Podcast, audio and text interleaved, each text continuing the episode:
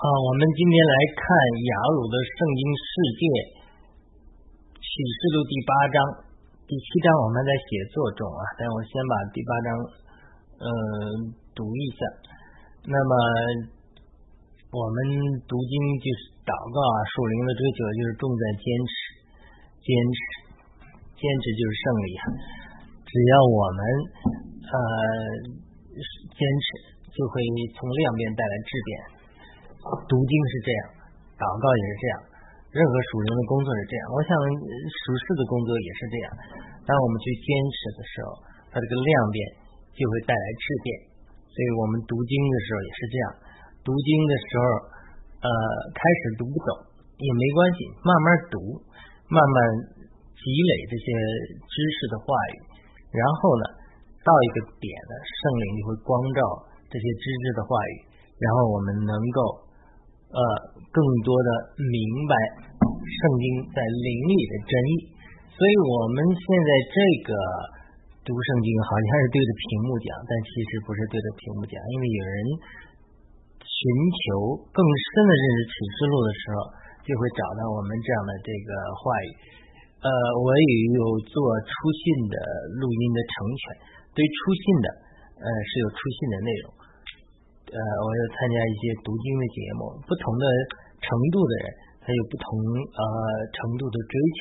那我们这个读经的精华版呢，是对于比较希望能更认识的启示录的人来提供一些我们我读经的时候得到一些感动。我认为是呃，我之前没想到圣灵的感动，但是这个读经跟先知预言一样，都是知道是局部的。我们预言的是局部的，我们读经也是这样，我们认识的是局部的，解经也是局部的，我们都是呃这个能够呃能够看到呃一个角度，那或许这个角度能够帮助一些人。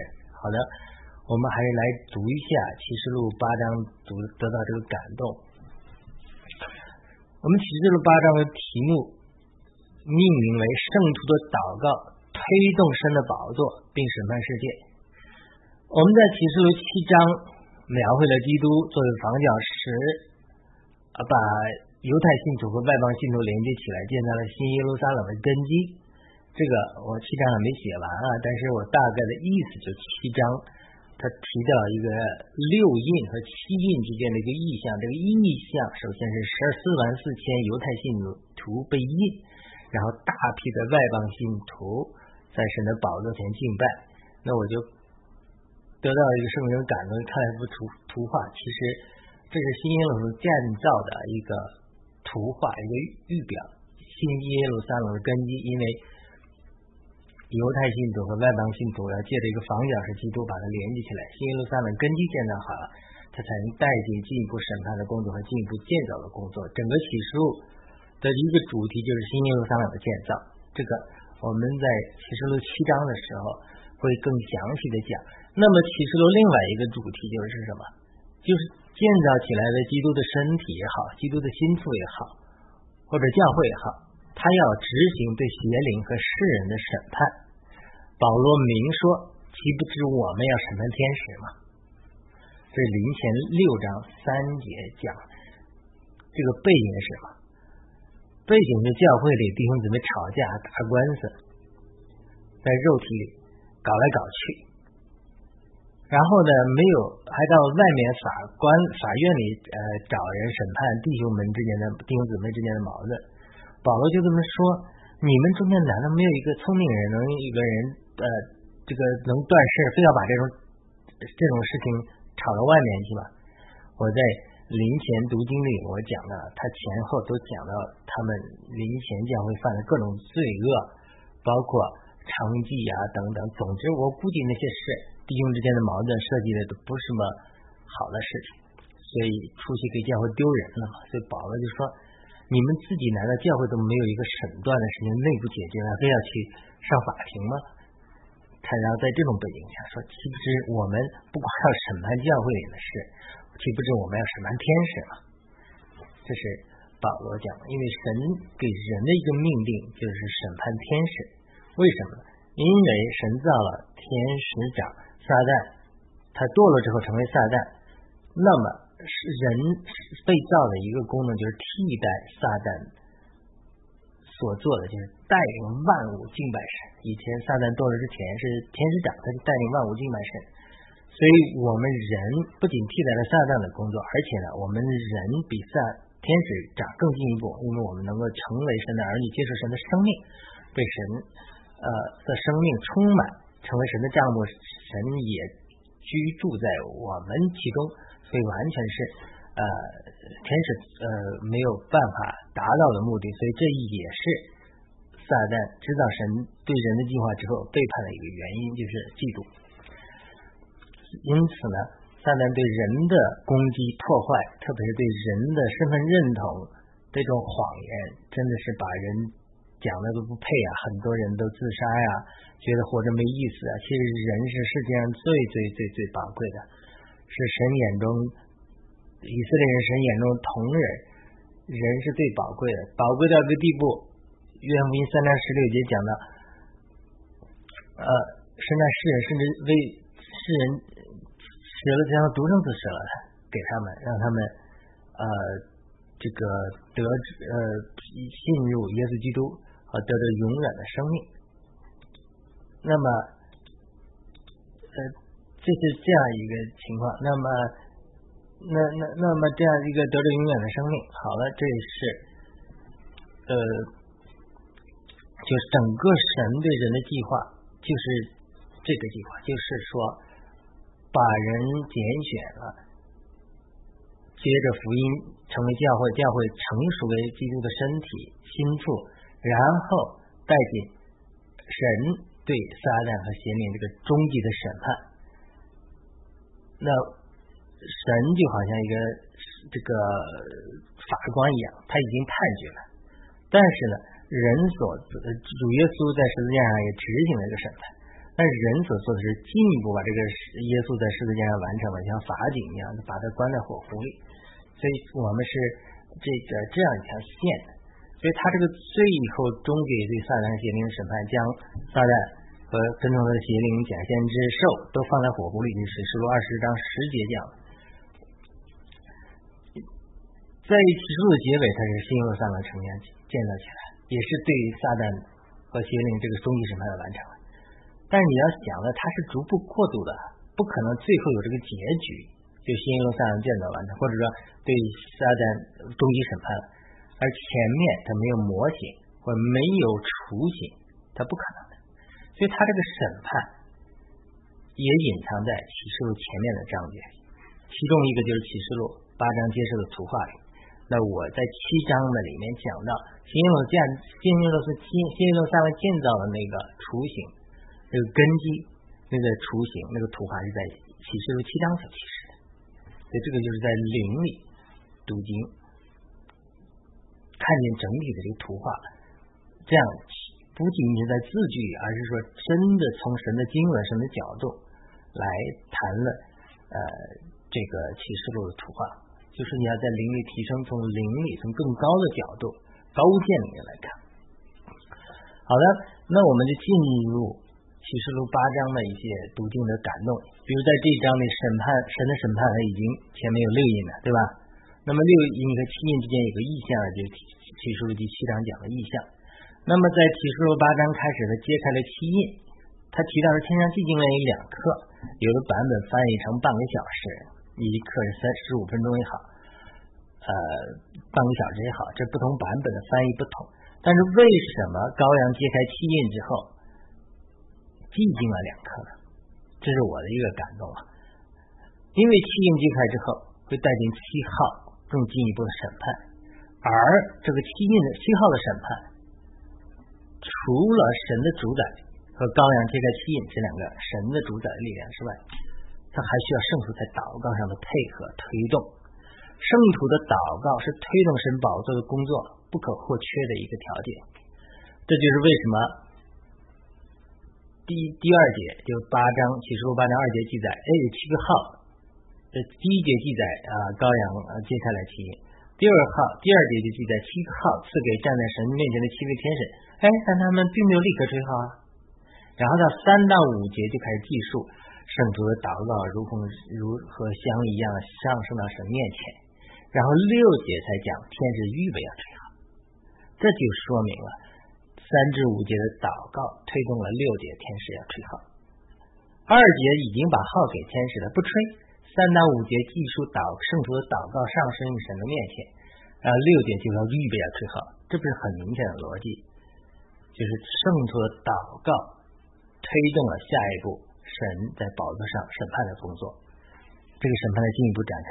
然后呢，八章七至十三节讲前四号的情形，而九章、十章往后面的十一章讲其他的呃两号和其他的意象。因为每六印和七印之间会插进意意象，六号和七号之间也插进意象，就是审判六次，给你一个意象，看看神的工作有果效了，鼓励你一下。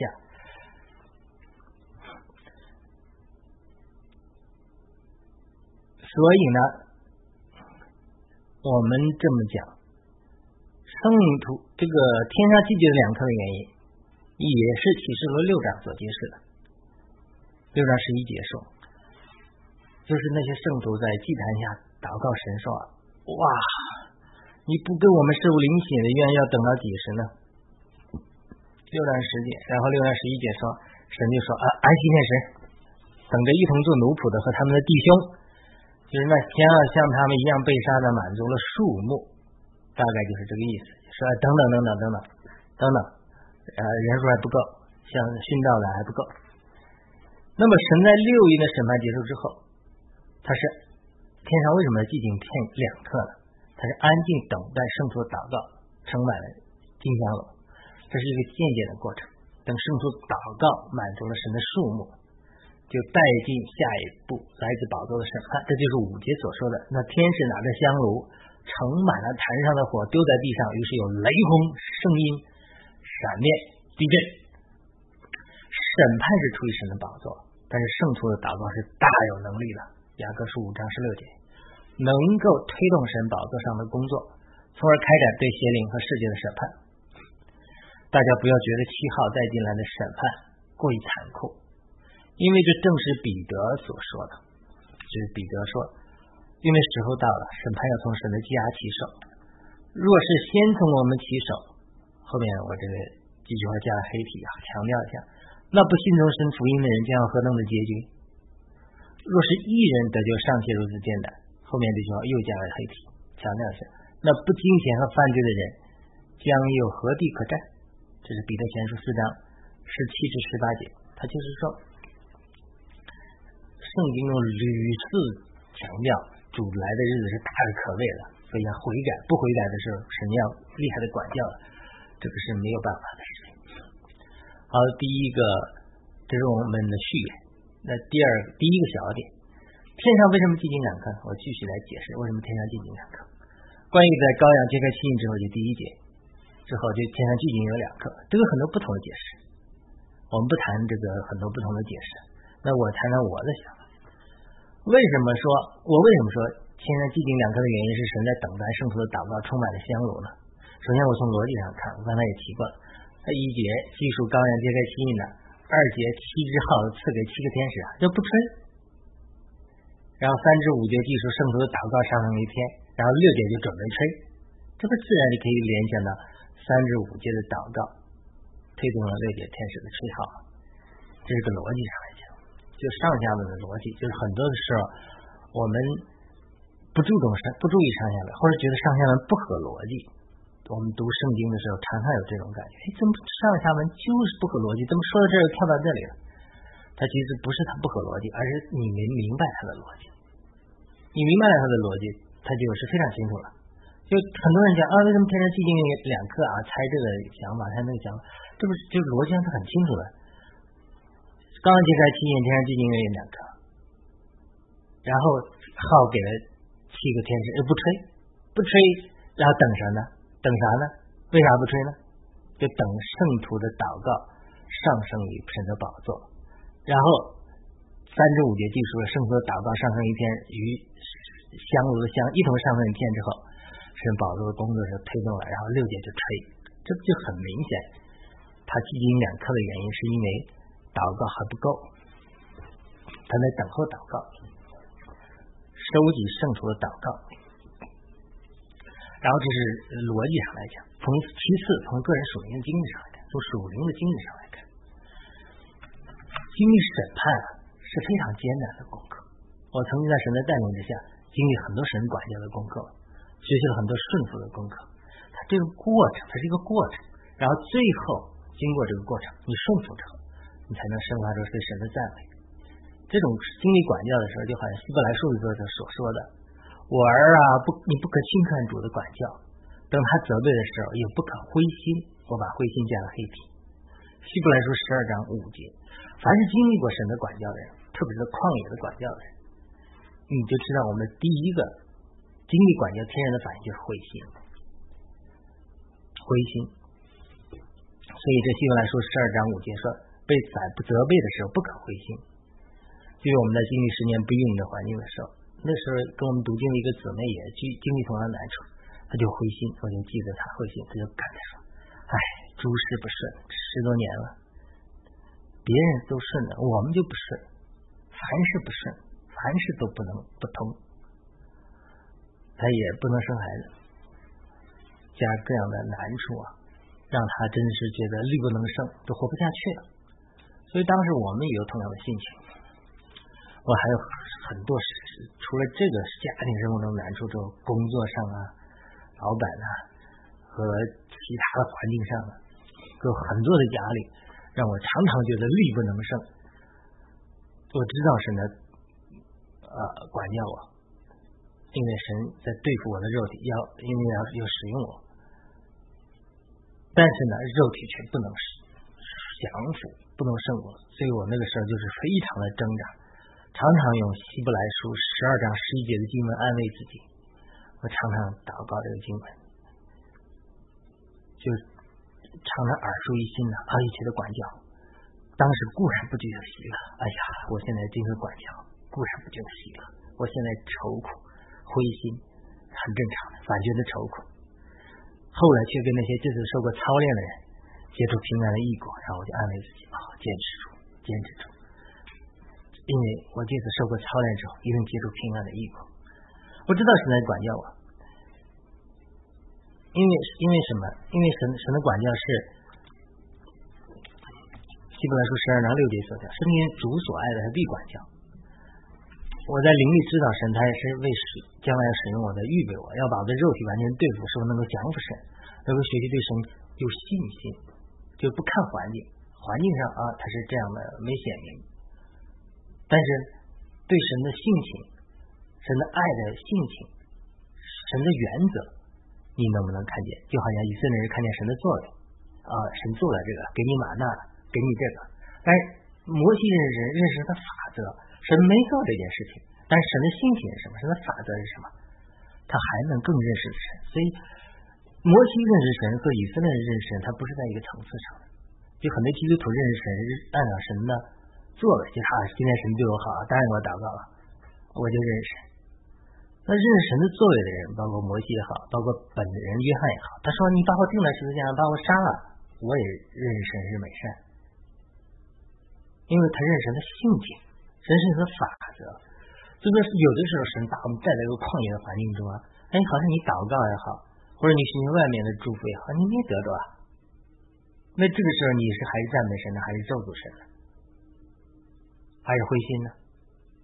这就是就是看到你是按照神的啊法则来认识神，还是按照神的作为来认识神。神有的时候故意不作为，就是看看你里面。能不能认识神？包括旷野，呃，这个叫什么荒漠甘泉的作者，他们也说，哎，他们是在苦难中，在这种身体的疾病中，哎，但是他们就没有选择抱怨，却选择在这种苦难中，将他们自己更多的倾倒在神的面前，哎，就写出了荒漠甘泉，这样安慰了历代很多人在苦难中经历神的这种著作，就是他。在管教的过程中，你可以有两种结果：一种结果就是顺服神，学习认识神的法则和性情，依然赞美神；另外一种就因着神没有作为而被扳跌，变得灰心、抱怨，甚至憎恨神。但是这种经历管教的过程中，他顺服神，神，它是一个缓慢的过程。你像我，我或者任何人对这种管教啊，由衷发出祷告、赞美、管感谢，更是十分困难。我们需要一个过程来降服，来认识神的法则。所以为此，我不断的破解祷告。等我经历了十年多的学习，我真的里面突破了，到了一个地步，我外面的环境没有看到神的祝福，没有看到神的作为。但里面已经经历了对神的降服，不断的祷告之后，更深的往里面去降服。他外面环境的艰难呐，撒旦的攻击啊，逼迫我泪流满面。我记得那时候常常泪流满面，在我心里就发出对神的敬拜、赞美、祷告，就是一边流泪一边赞美、歌唱。外面魂里哭了，灵里赞美，真的是到这种地步。哎，到这个时候。我外面的身体的医治的需要，或者认为第一个一个神迹，神迹宝宝诞生了，这是外面的一个突破。但是我首先医治我的心，我心里的病已经医好了，身体的病医好了。我们往往有的时候，我们身体的疾病要得到神的祝福，得到神的医治，不是不可能的，而是我们心灵的疾病要得到医治，我们里面要对神没有苦毒。如果你神里面对神里面满了苦毒、憎恨、不灰心、抱怨，然后你希望外面神祝福你，很难得到的。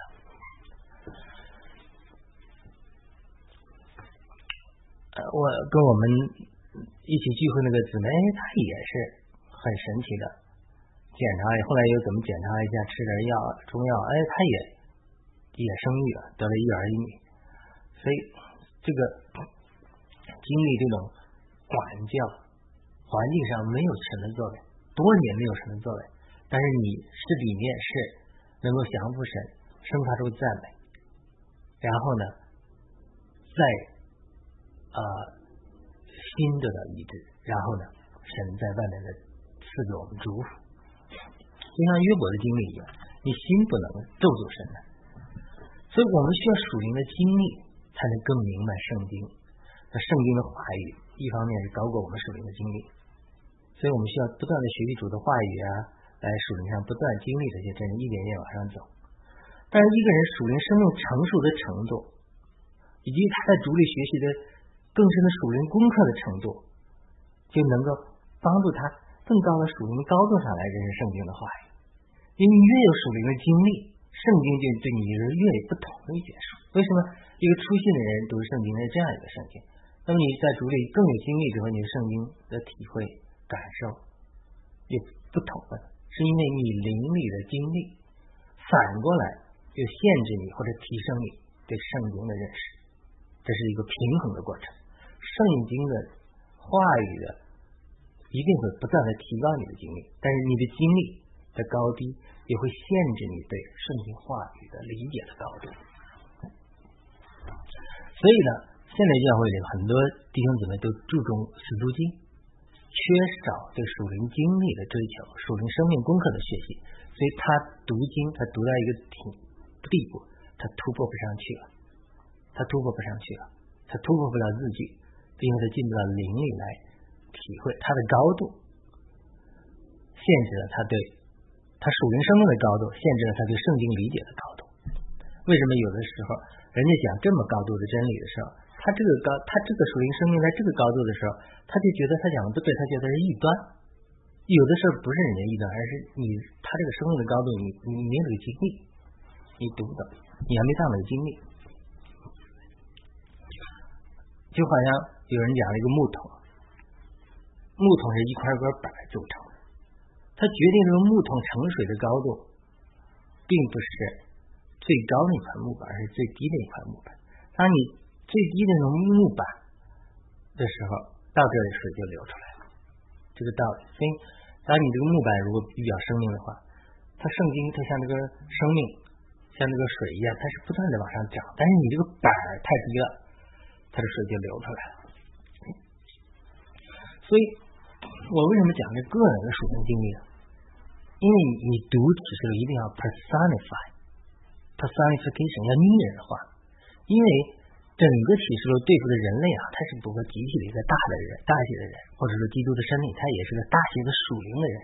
你个人属灵中经历中经历这些真理，你可以 personify 拟人化到基督的身体作为一个人类，或者是人类作为一个人类，他所经历的这些管教、这些经历上，因为六印的审判。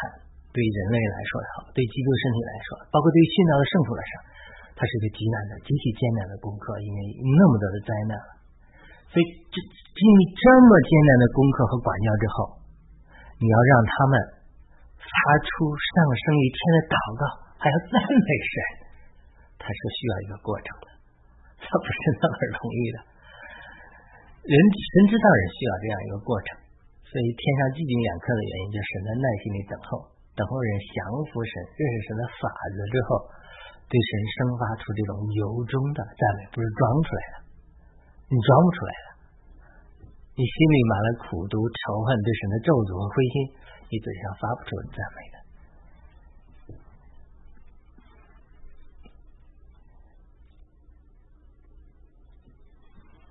因为六印也好，包括七印啊，它是神对作为。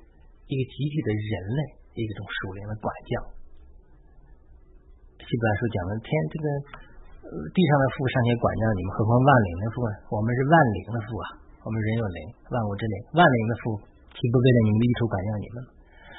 其实呢，就是神对我们的管教，而且是管教很严厉。在严厉的管教之后，审判之后，我们要顺服神，并生发出由衷的赞美，它不是那么容易的事情。我不是在胡乱猜测，而是神亲自带领我经过这样个人属灵的经历学习之后，哎，有了这样属灵的经历之后，才能够更深刻的体会同样的原则，它可以应用在神对人类的管教中。属灵的原则，没有人能够被打一巴掌的时候，马上翻出赞美的话语，那是神经病了，一打你好，感谢主。除非你，除非你真的经历了神的这种对付，里面对神的法则、神的性情完全认识之后。大多数人是抱怨，甚至咒诅。比如雅各和约翰在撒玛利亚人拒绝的时候，第一个反应就是吩咐火从天上降下来烧死他。但是耶稣他经过学习，他反应不是这样。他在被拒绝之后，他就祷告说：“父啊，天地的主，我颂扬你，因为你既然这些事像智慧通达人藏起来。”像婴孩却启示出来，天父父啊，是的，在你眼中看为美的，本是如此。马太福音十一章二十五至二十六节。那么，当别人拒绝了耶稣之后，他为什么他会生发这种赞美呢？因为耶稣认识天父爱的性情。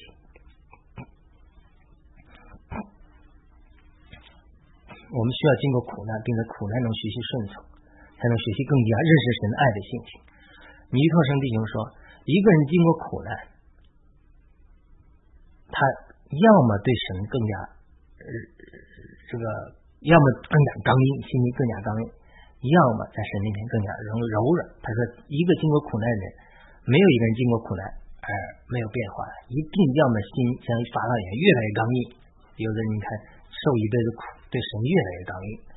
另外的人们就对神越来越柔软。如果我们经过苦难之后，更加对神柔软，就能就能更加认识神的性情，我们就成为那些三节到五节那些能够通过祷告向神献上馨香之气的人，推动神宝座上工作的人。他不是每一个人都能达到这样的境界的，这是得胜者才能做到的。这些得胜的人。是启示录十二章男孩子的雏形，是最终能够代表教会审判和世界、审判邪灵和世界的。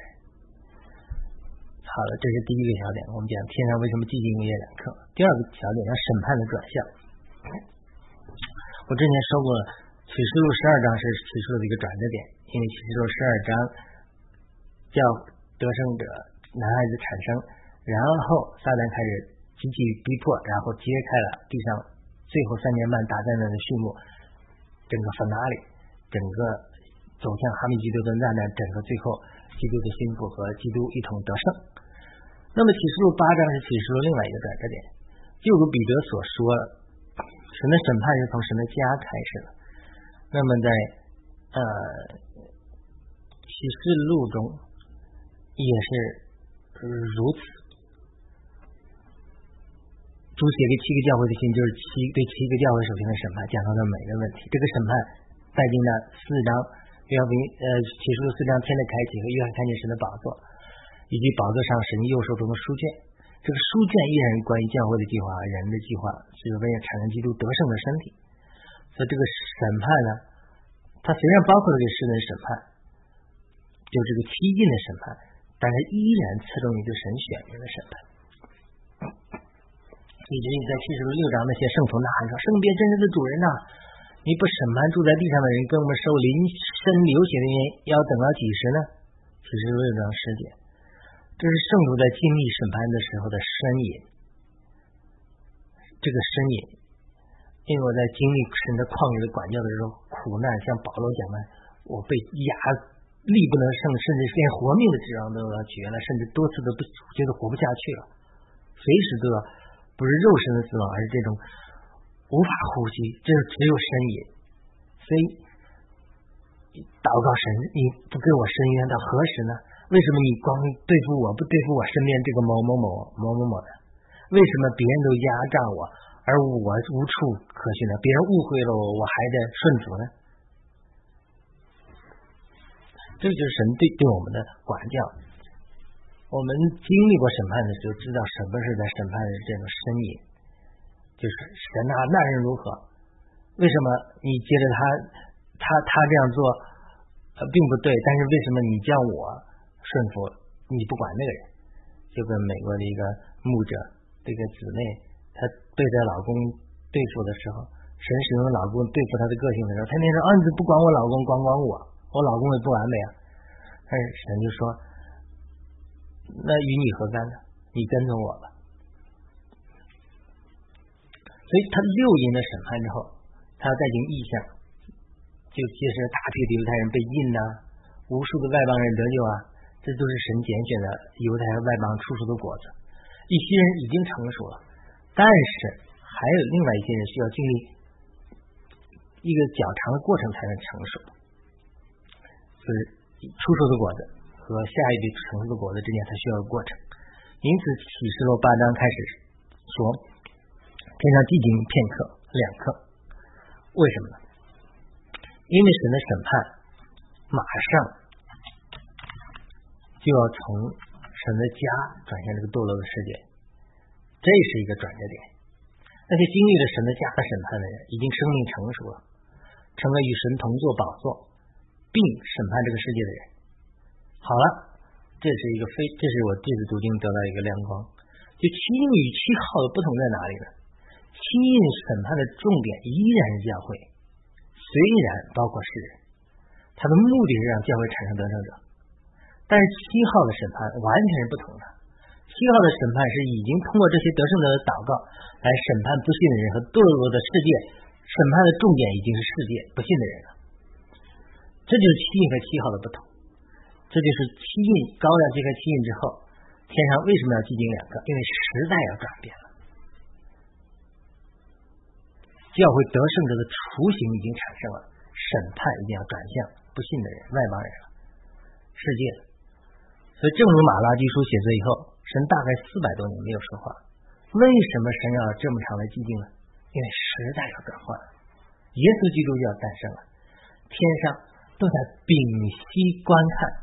这个伟大时代的来临，罗马书八章十九节说，整个受造之物都在专切期待着，热切等待神的种子显现出来，而神的种子显现出来的雏形，在六年之后已经具备了。神的时代要转换，正如罗马书八章二十节二十一节接着说了，所有被造之物，他们指望着受造之物自己，也从败坏的奴役中得到释放。都像神儿女之荣耀的自由。我们知道一切受造之物一同叹息，一同受生产之苦，直到如今。那么万物都在屏息观看，并期待着神的种子显现出来。就整个启示录八章讲到那个呃那个圣徒的祷告和神的香。一同升到天上的时候，它其实是神的种子显现出来的一个雏形的图画。再有不到三章的内容，九章、十章、十一节、十一章，这个巨大的盛产叫启示录十二章诞生了，男孩子就要诞生了。我的女儿出生的时候遇到了产难，生产不顺利，最后临时决定剖剖腹产。我在那一刻满了焦虑，我祷告神也没有神的回应，坐立不安，在医院的走廊里来回踱步，最后看到医生。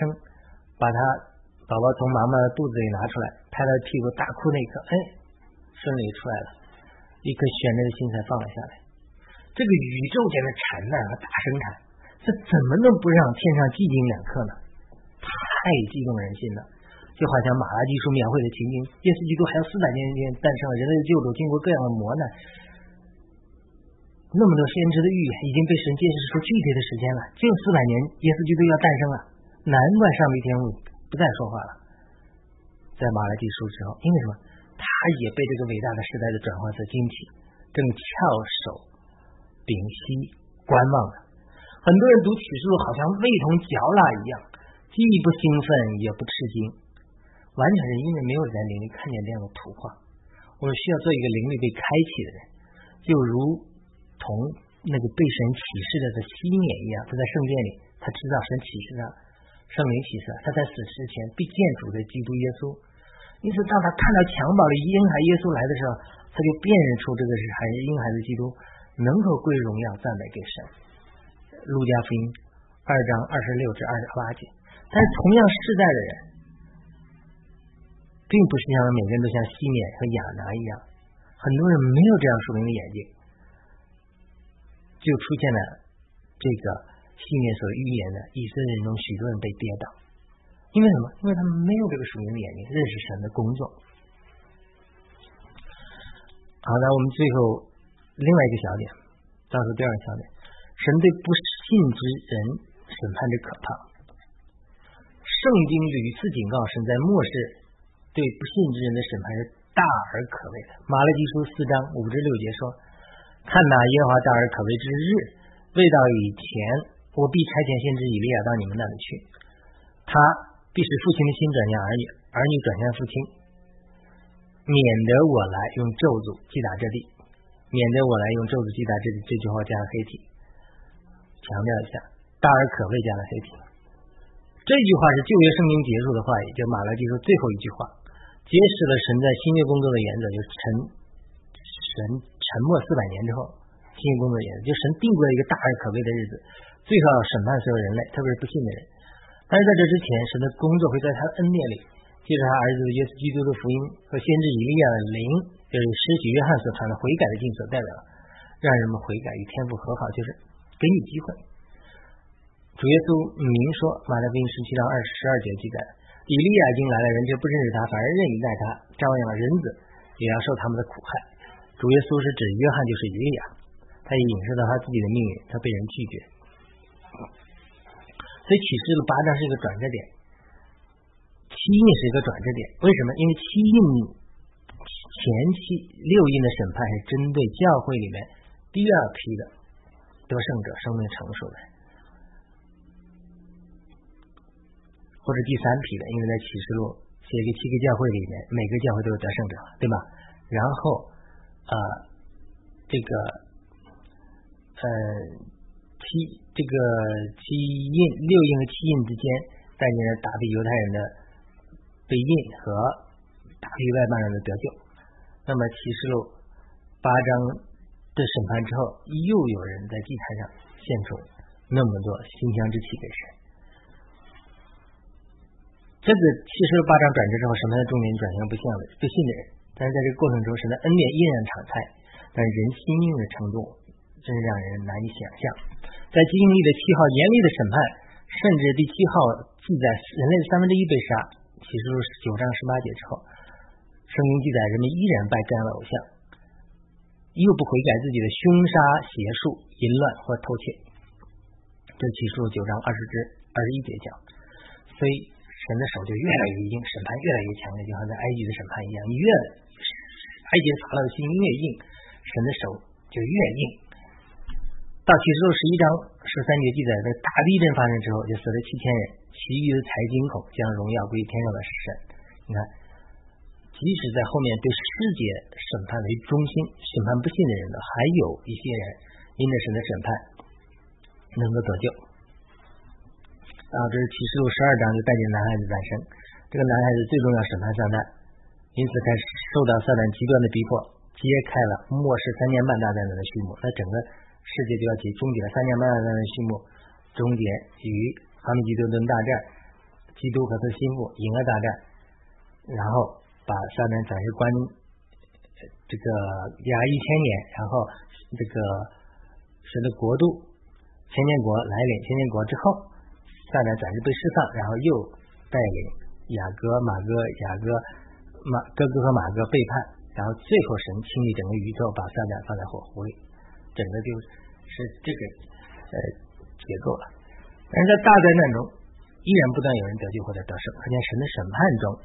依然有他的恩典，但这次是我第一次看见七印，虽然对世人有审判，但是还是审判教会为主。七号完全转向，转向了审判世人为主。但是不是说这个审判世人中还有恩典，有些人还会得救，甚至到后面的启示录三年半大灾难中，还会有人得救了和得胜了。所以每个阶段都不同。好，最后一个点。七号首先是对邪灵的审判，正如耶和华在埃及降下的十灾，一方面是对埃及法老的审判，另一方面是对埃及十个不同邪灵的审判。这个同样的原则也见于启示录八章的七号中。为了帮助我们更好的理解这个原则，我们先来看一下新约中耶稣举的一个例子。耶稣说：“乌灵从人里面出来，在无水之地找不到安歇之处。”就回到原来出来的屋子里，带来七个更恶的灵来。这个人幕后的情况比先前更坏了。在邪恶的时代也要如此。拿来福音十二章四十三至四十五节，这里面有几个有趣的事实：就是邪灵它住在有水之处，喜欢住在水里、海里啊、江河之处；大家不住在人里的时候，他喜欢住在水里。所以启示录八章七号前几号的审判都很多涉及到水的审判。其实审判水里的邪灵，到启示录最后的讲了啊，海也不再有了。没有海了，因为什么？邪灵要被审判，不知道什么原因，邪灵喜欢住在水里。嗯，有一个人身上有邪灵，是个群，他们要求耶稣说不要把我们赶走，然后赶到猪群里，赶到猪群之后，他就投海，就这个几千个猪投到海里去了。就是邪灵不知道怎么喜欢住在水里，这是圣经的一个启示。他审判水，他就是审判邪灵。另外，人是按照神的形象造，邪灵霸占人或者影响人的犯罪，因此神的审判，他其实是要把邪灵赶出去，让邪灵跟人脱钩。如果邪灵被赶出去了，人不接受神的神进来，不接受真的信仰，就好像屋子打扫干净依然空了一样，他会招进更恶、更多的邪灵。所以七号的第一号是审判地，因为地被邪灵和罪人污秽了；第二号审判海，是审判海里的邪灵。